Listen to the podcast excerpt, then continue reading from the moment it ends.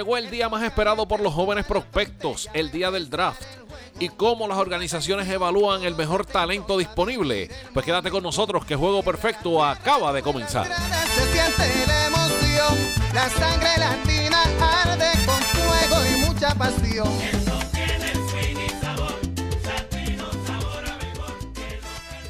Bueno, saludos tengan todos y bienvenidos a un episodio más de Juego Perfecto, el podcast. Es un placer estar con todos ustedes una vez más. Este que les habla Miguel Boz Ortiz. Le envío un abrazo solidario acá desde la distancia, desde la isla del Escanto, Puerto Rico. Y conmigo, a distancia, desde Michigan, mi amigo y mi hermano, Miguel Miguel Rivera. Miguel, ¿qué es la que hay, brother? está pasando? ¿Vos está pasando? Saludos, mi hermano, de acá de Michigan. Saludos a las personas que nos escuchan también. Y estamos ready para lo que viene, Bozo. Redes sociales arriba, que es la que hay. Eso es así, ya arrancaron nuestras redes sociales, pueden buscarnos en Instagram, también en Facebook. En Facebook nos puedes buscar como Juego Perfecto y en Instagram como Juego Perfecto underscore. Allí vas a ver las últimas noticias referente al béisbol. También vas a ver nuestros links para que escuches todos los episodios que hemos hecho hasta el día de hoy. Ya este es el quinto. Así que pasa por allá, dale like, síguenos en Instagram para que te pongas al día en lo que está sucediendo en el deporte que tanto queremos y tanto amamos. Hoy, Miguel, el plato está lleno y esto va a estar bastante interesante porque a la hora en que nosotros estamos grabando este podcast, estamos por el pick 102 del draft, pero tenemos que hablar de él. Y también vamos a hablar de otras cosas muy interesantes y tenemos a una persona que va a estar con nosotros, que para mí es un gran conocedor del béisbol desde la primera vez que lo conocí, que fue como receptor del equipo de la League Calle. Sabía que era una persona que tenía unos conocimientos bastante amplios y con los años se convirtió en una persona que siguió conociendo de este deporte hasta que se convirtió en una persona certificada en el Rap Sodo Baseball Pitching. Cosa que no todo el mundo en Puerto Rico lo tiene, para que sepa. Hablo de la persona que fue drafteada en la ronda 35 por los Piratas de Pittsburgh en el año 2000. Ahora mismo es pitching coach de la organización de los Mets en la DSL y también es bench coach de los Gigantes de Carolina. ¿De quién hablo? Pues hablo de Víctor el Tavo Ramos. Tavo, que es la que hay, mi hermano. Saludos, saludos, Bozo y saludos, Miguel. Gracias, ¿verdad?, por tenerme aquí en, su podcast y, bueno, agradecido de poder tener este tiempito y, y hablar de béisbol con personas como ustedes que son del juego y, apasionados como yo. Y antes que, ¿verdad?, de seguir, eh, saludo a, la audiencia de Juego Perfecto y, ¿verdad?, como siempre, soltándolos a que siempre estén dándole follow y siguiendo estas páginas, estas plataformas lo que sirven es solamente para llevarle información a usted, pues, de, primera. Y, a eso es lo que nos esmeramos. Me incluyo, pues, ¿verdad?, porque eh, básicamente todos somos parte de este mundo, pero lo que hacen estas personas es un sacrificio eh, diurno y nocturno para llevarle a ustedes información de calidad.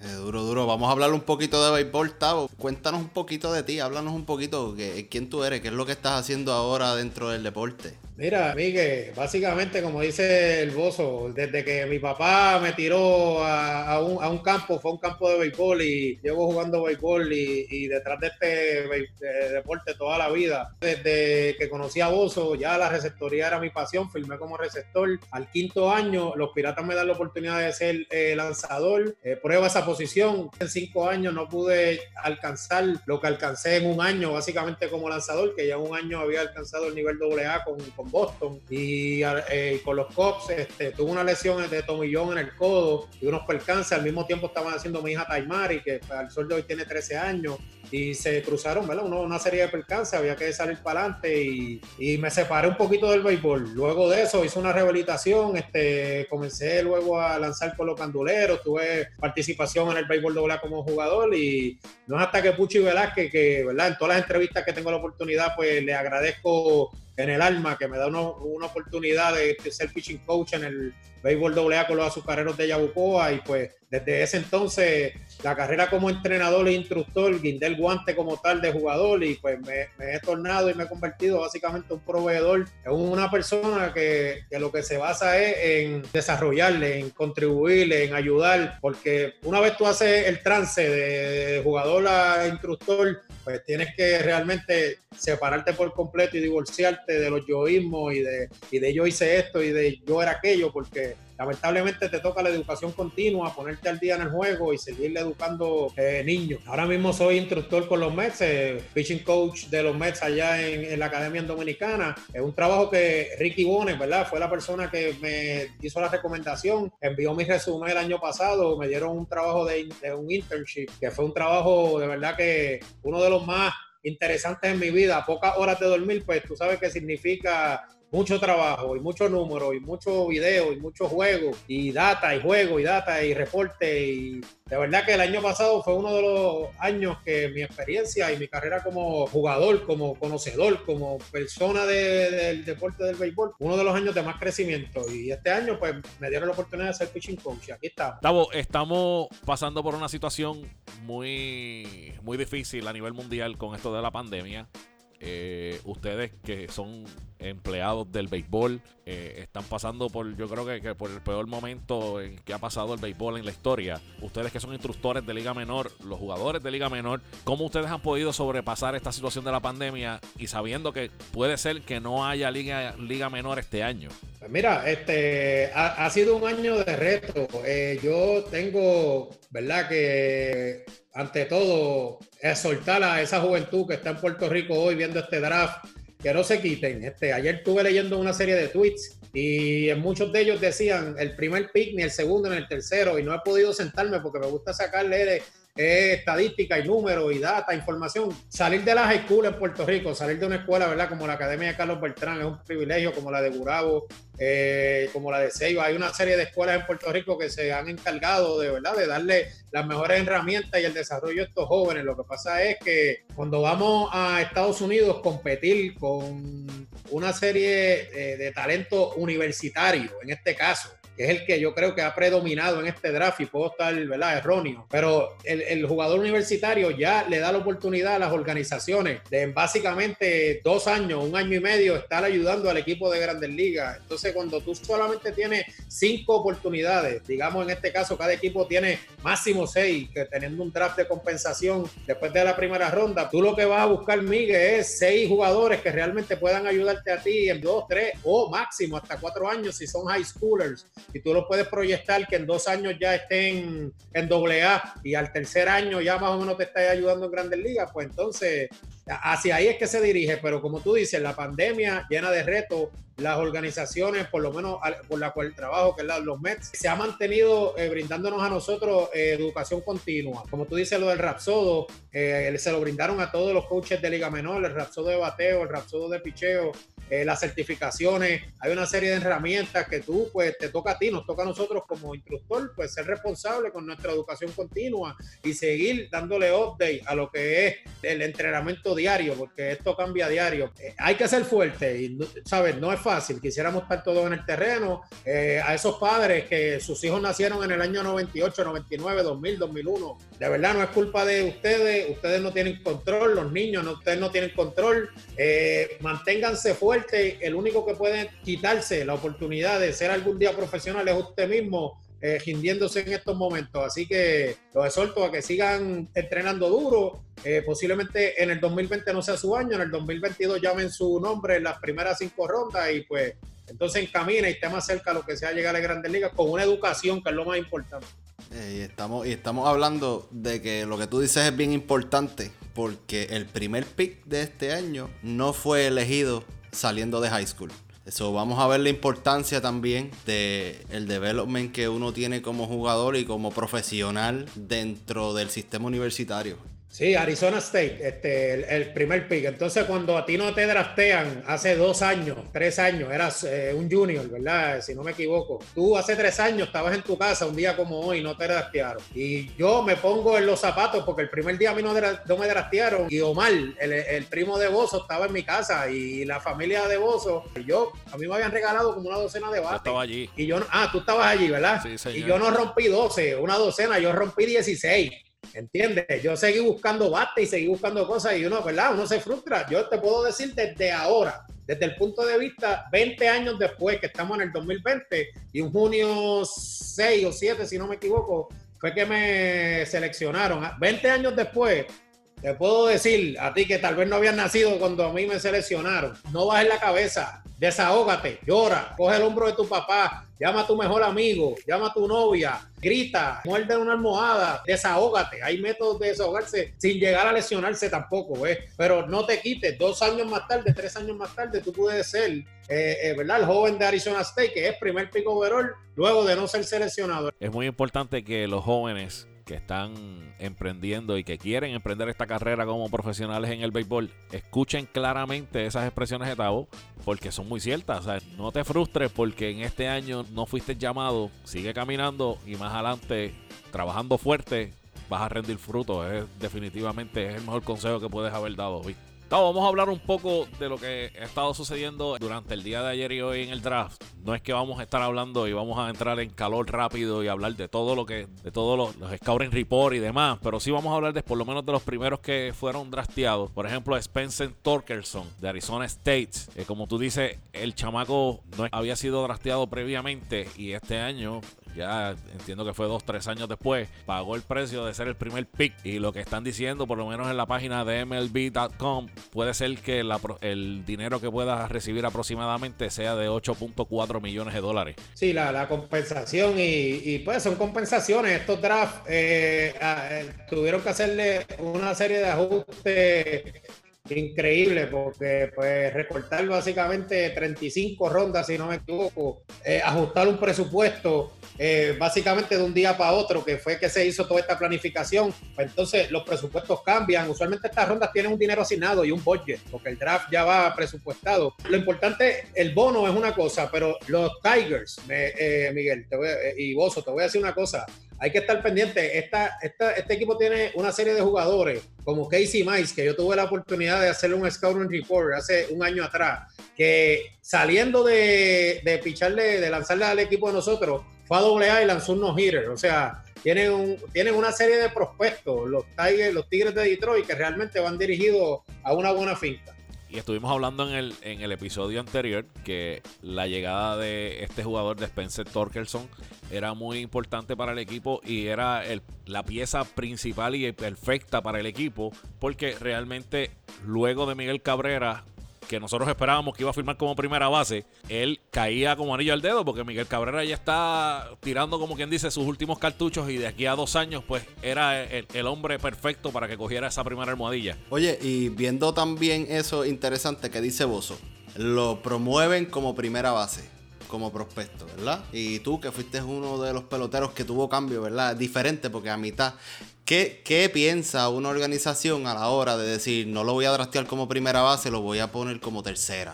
Mira, este, estas organizaciones, eh, Miguel, esas son tremendas preguntas y, es por indagar y uno se sigue preguntando todos los días que por qué pasa esto. Y muchas veces pensamos cosas que creemos que son correctas y, no estamos ni cerca, mano, y, uno dice, wow, cuando estas organizaciones eligen, eligen atletas, al final del día lo que están seleccionando son los atletas los mejores atletas disponibles en, el pizarrón, ¿ves?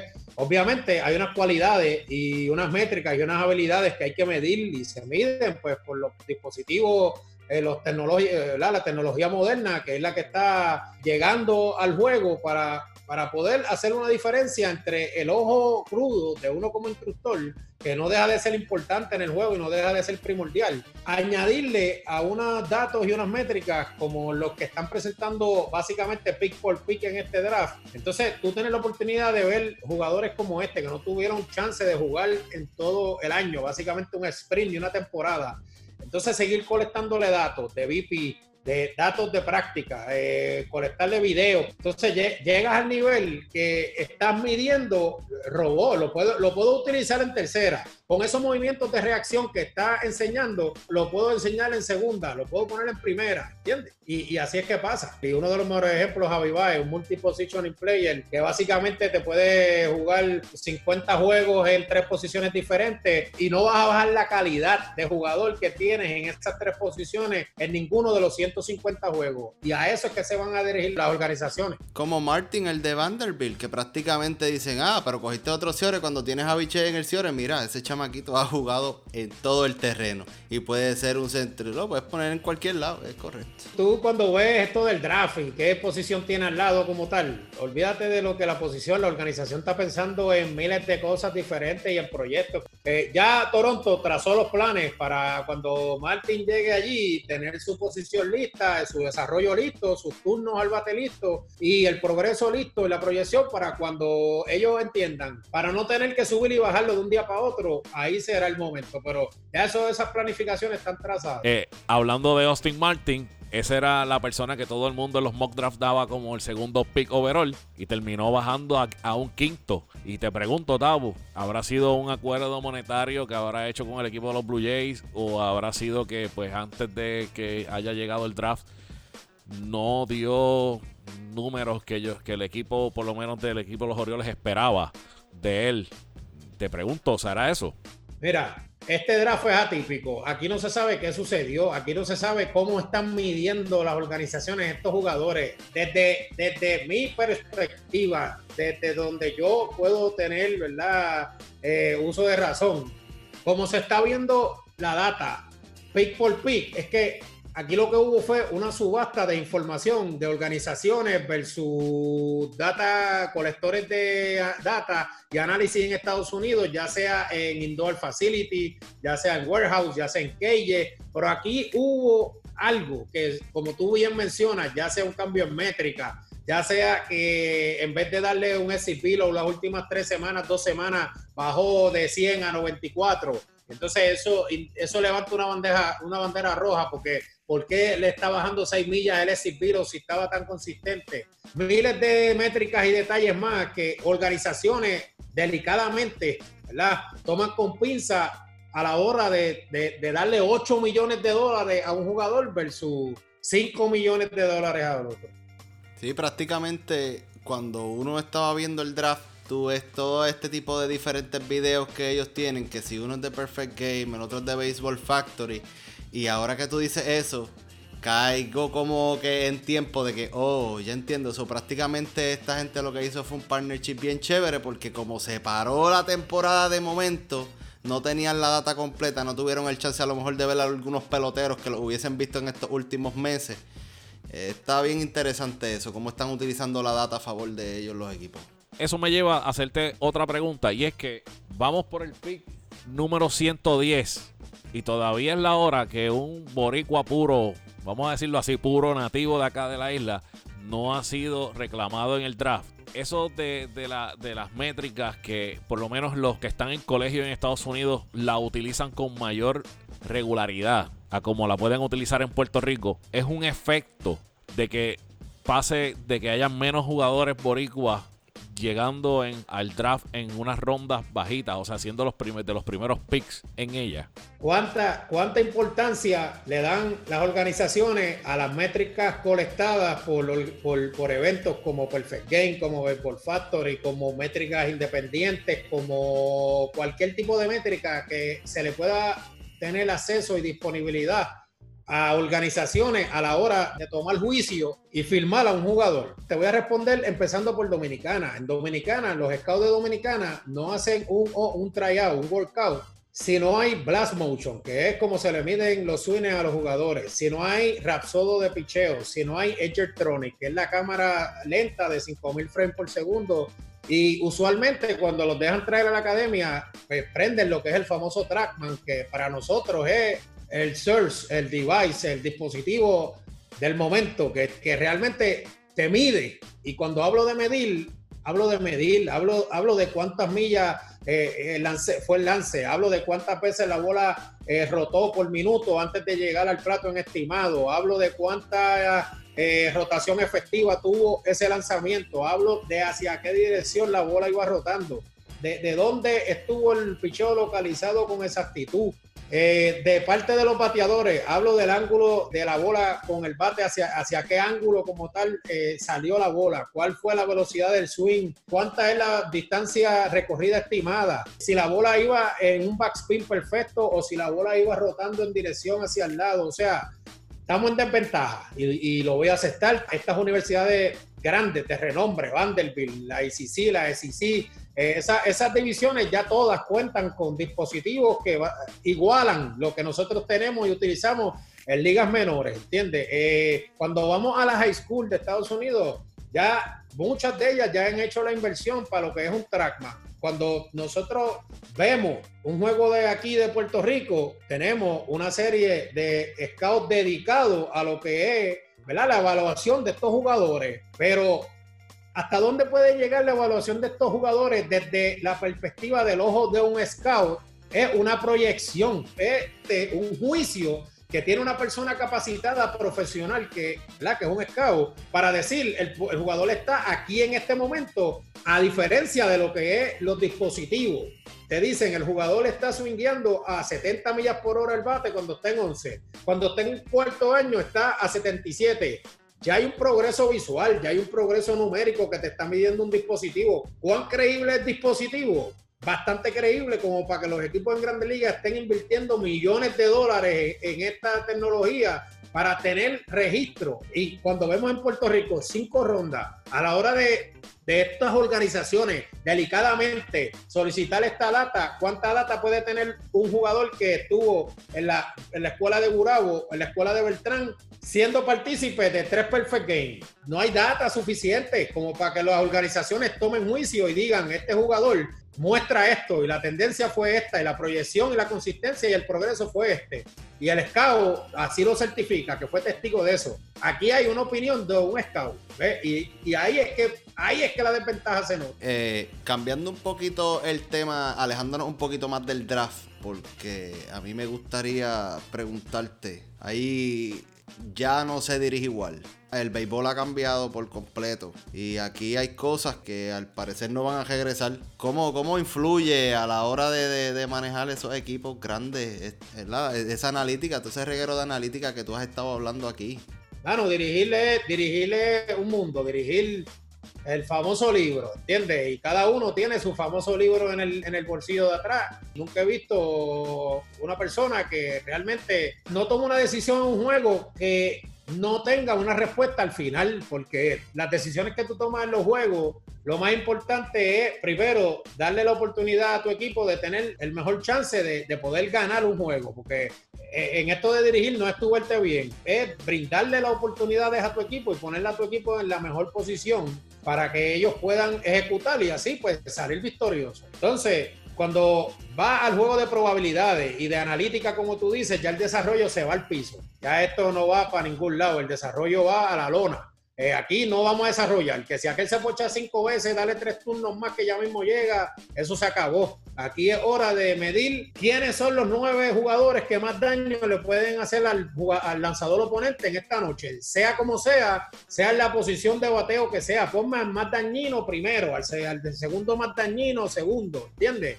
Y por eso es que tú ves que los line-ups cambian tan, tan drásticamente de un día para otro. Tú ves a un Anthony Rizzo primer bate un día, eh, tú puedes ver un Maestrao primer bate otro día. A la hora de tú tomar decisiones tarde en el juego, como, como dirigente, ¿verdad? Que estamos hablando en este tema, pues tú quieres maximizar la probabilidades de que tu equipo anote. Tú no quieres, lo, como se le llama ahora en la analítica, jugar el small ball, el juego pequeño. Entonces, si te quedan nueve outs, pues regalar uno, yo creo que no es la mejor inversión. Entonces, si te quedan nueve outs y en vez de regalar uno, tú haces swing y te cogen dos, pues quiere decir que hubo alguien detrás de esa decisión que no usó un estudio que vio a nuestro bateador más débil que el lanzador que estaba en la loma, ¿ves? Y entonces, pues, pues hay alguien que, que no está haciendo su trabajo completo. Me tomo el chance de no tocar la novena. ¿Por qué? Porque quiero hacer swing, porque quiero maximizar los chances de anotar. Y, y hay unas cositas en Baseball Reference que se llaman los run expectancy, los win expectancy, que son las probabilidades de anotar y las probabilidades de ganar. Que aquí van a entender muchas cosas de lo que es no usar el toque porque te minimiza las oportunidades de anotar. Un A, hombre en segunda, te da menos chances de anotar que hombre en primera sin A. Te dejo con esa asignación para que la busque. Eso es muy interesante y a las personas que nos están escuchando, por favor, vuelven y le dan para atrás y escuchan de nuevo lo que dijo Tavo para que cuando vean a un dirigente como Aaron Boone a veces que pone a Brett Garner tercer bate. no digan, pero ¿y por qué este loco pone a Brett Garner tercer bate, brother? Este tipo no. No hay un coco. Eh, no, exacto, no es un tercer bate jamás en, la vida en ningún line no. Los terceros fortachones. Están buscando los terceros fortachones todavía. Eso se acabó. Eso se acabó. Eh, una pregunta que te hago y es una incógnita que, tengo y la, la, hice, se la hice a, a Miguel en el, en el episodio pasado. Eh, se termina el draft hoy. ¿Y qué va a pasar con esos jugadores que draftearon? Porque se sabe que ellos firman y van entonces a las organizaciones, a las ligas menores, a la que le toque. Pero ahora mismo con esta situación, pues no se sabe si va a haber liga menor, que están diciendo que no va a haber. Entonces, ¿qué va a suceder con esos peloteros? Ahora mismo no hay béisbol, como tú mencionas. El draft se lleva a cabo. Eh, el béisbol no se reanuda este año. No hay béisbol, como tú estás mencionando. No lo estoy mencionando yo, ¿verdad? Estoy haciendo eco de tus palabras. Lo que va a suceder es posiblemente haya un Fall League, haya una liga, si es que después, en noviembre, diciembre, cuando se resuelva el asunto, porque lo primordial, lo que hay que entender es que lo, más importante es la negociación entre la Asociación de Peloteros y MLB. Nadie se puede tirar un terreno con, con ropa de nadie ni representando a nadie si, esa, si esas dos organizaciones no se ponen de acuerdo. Lo que puede pasar con estos jugadores es que básicamente pertenezcan a esa organización, se lleva a cabo el proceso de firma con todos los procesos ¿verdad? de distanciamiento que, se lleven a cabo. El jugador sí se lleva a un in-house, ¿verdad? Se camina, porque estos son selecciones altas, Miguel. Esto no, este, este, tipo no iba para el fuego mañana como quiera, ¿entiendes? Este tipo iba primero para el parque de Grandes Ligas con su familia, a un booth para que saludara a los jugadores compañeros futuros en el parque de Grandes Ligas en esos dos, tres días que los, lo tuvieran allí. Eh, luego iba un físico más profundo, luego iba un programa de tiro, luego iba a crearse los profiles de los diferentes dispositivos para ver cómo llegó a nuestra organización. Después de eso iba a otras pruebas y entonces iba a pichar. Proceso largo. largo y tendido, de verdad que sí, mano. Pero aquí hay, aquí hay millones. La realidad es que hay millones. Aquí no hay 3 pesos ni 20 pesos. Aquí hay millones y pues hay que tratarlo bien porque ah, probablemente eso, e, esas primeras selecciones, quién sabe, y terminen siendo la cara de, esa organización grande algún día. 8 millones invirtieron en el de Detroit, ¿verdad? 8. Sí, casi 8.5 millones. Es lo que espera que se lleve. Así que ahí hay mucho dinero. Y, mira, y te, voy a hacer una, y te voy a hacer una pregunta. ¿Y tú quieres que ese, ese jugador, ese prospectazo, esa inversión de 8.5 millones juegue en el sol de Leyland a las 12 del mediodía, en la humedad de Florida, perdiendo peso y libra eh, todos los días a las 12? No, señor. Él va, él va a jugar en la liga, en la clase A corta de noche, tranquilito, y en un par de años lo vas a ver en el circo grande, porque esa inversión es bastante cara. Ni el recao se tiene al sol eh, directo, caballo, ni el recao. ay, ay, ay. En el pick número 72 y 73 eligieron a dos jugadores de descendencia boricua. El 72 fue Alex Santos, que fue por los Astros de Houston, y este fue el primer pick de todo el draft del equipo de los Astros de Houston. Y el número 73 fue Trey Cruz del equipo de los Detroit Tigers. Trey Cruz es la, es la tercera generación de los, de los Cruz. ¿Qué me puedes decir sobre eso, Tavo? Eh, primero, Alex Santos, ¿verdad? De la descendencia boricua, ya sean abuelos, madres, este, padres. Es bueno saber que, ¿verdad? Hay, hay jugadores de descendencia boricua presentes en este draft, tanto Santos como Cruz. Mis felicitaciones a ambos. Eh, Cruz, sabemos su trayectoria, ¿verdad? Desde su papá José Cheito Cruz, eh, sus abuelos, sus tíos. básicamente aquí hay una gran trayectoria detrás de este joven, hay una gran preparación Rice University. Yo, ¿verdad? Yo creo que todos han sido partícipes de lo que es ese gran programa de, Rice. Eh, como mencionaste de los Astros de Houston, Alex Santos, el jugador con más eh, speed rate, si no me equivoco, ¿verdad? 2500. Eh, 2618, si más, si más no me equivoco. leí en Rapsodo que promedio eran 2500. Eh, Mano, el 2600 es top. O sea, estamos hablando de, de calibre San Lugo, de calibre Jacob de Gron, de calibre, ¿verdad? De, jugadores que espinean la bola, como le llaman en el béisbol moderno. Entonces, no es casualidad que Houston se dé la tarea de llevarse a, ¿verdad? a un jugador que tenga tanto spin, que es lo que ellos están ahora mismo predicando dentro de su organización. Y por último, eh, estuve verificando tus redes sociales, estuve indagando en ellas y bien metido ahí. Y estuve viendo un post que decía, eh, Víctor Ramos presenta Numbers Group Podcast. Hermano, Numbers Group eh, comenzará por un, como, un podcast y le agradezco a ustedes, ¿verdad? Por la invitación, porque esto lo que me ha dado es confianza y por permitirme hablar del, proyecto y siempre que tenga uno interacciones como esta, pues lo que le brindan a uno es más confianza. Numbers Group es un proyecto de, de tres partes y va dirigida primero a un podcast, que es la primera pata de lo que es el proyecto, que es orientar e informar al público, como los invité temprano ustedes, de lo que son el juego tecnológico, o sea, la, la métrica, el análisis, cómo se hace, e información que yo le pueda proveer a ustedes, que yo ¿verdad? adquirí durante mi carrera, que le pueda ser útil a ustedes, pues de eso es lo que se va a tratar Numbers Group, de traerle al público en español, boricua, como nosotros, al público latino, lo que es el significado de muchas de estas cosas en arroz y habichuela, como uno dice, ¿entiendes? Y a eso es que pues Eduardo Núñez, que es la bujía, eh, mi, gran amigo y mi hermano, eh, y este servidor nos vamos a dedicar.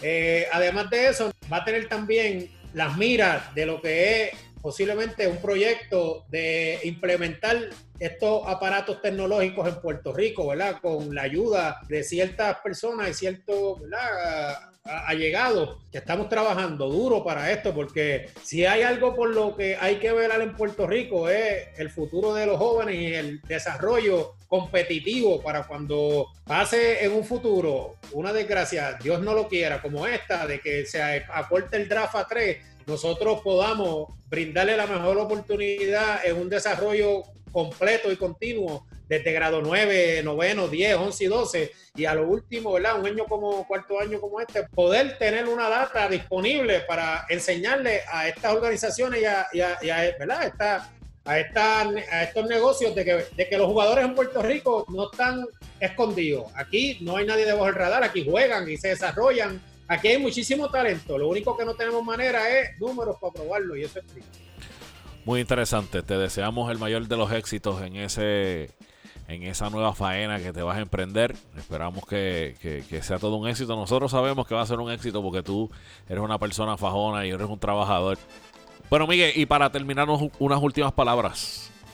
Mira, mano, eh, agradecido Tavo, muchas gracias otra vez por haber aceptado esta invitación. Estábamos locos por hacer esto y, vamos a seguir por ahí para abajo. Me alegra un montón que estés empezando esa nueva iniciativa y sabes que lo que necesites siempre vas a contar con el apoyo de nosotros. Eh, muchas gracias a la gente que nos escucha nuevamente y saben, en Instagram, Juego Perfecto underscore y Facebook, Juego Perfecto. Busca ese loguito donde salimos Bozo y yo con los carátulas, bien chévere. Y danos follow para que estés al día con la MLB, mano. Hablando de la gente que nos escucha, nos están escuchando en el último reporte que tuvimos, nos están escuchando desde México, Argentina, varios estados de los Estados Unidos, Alemania y Bélgica. Así que estamos internacional.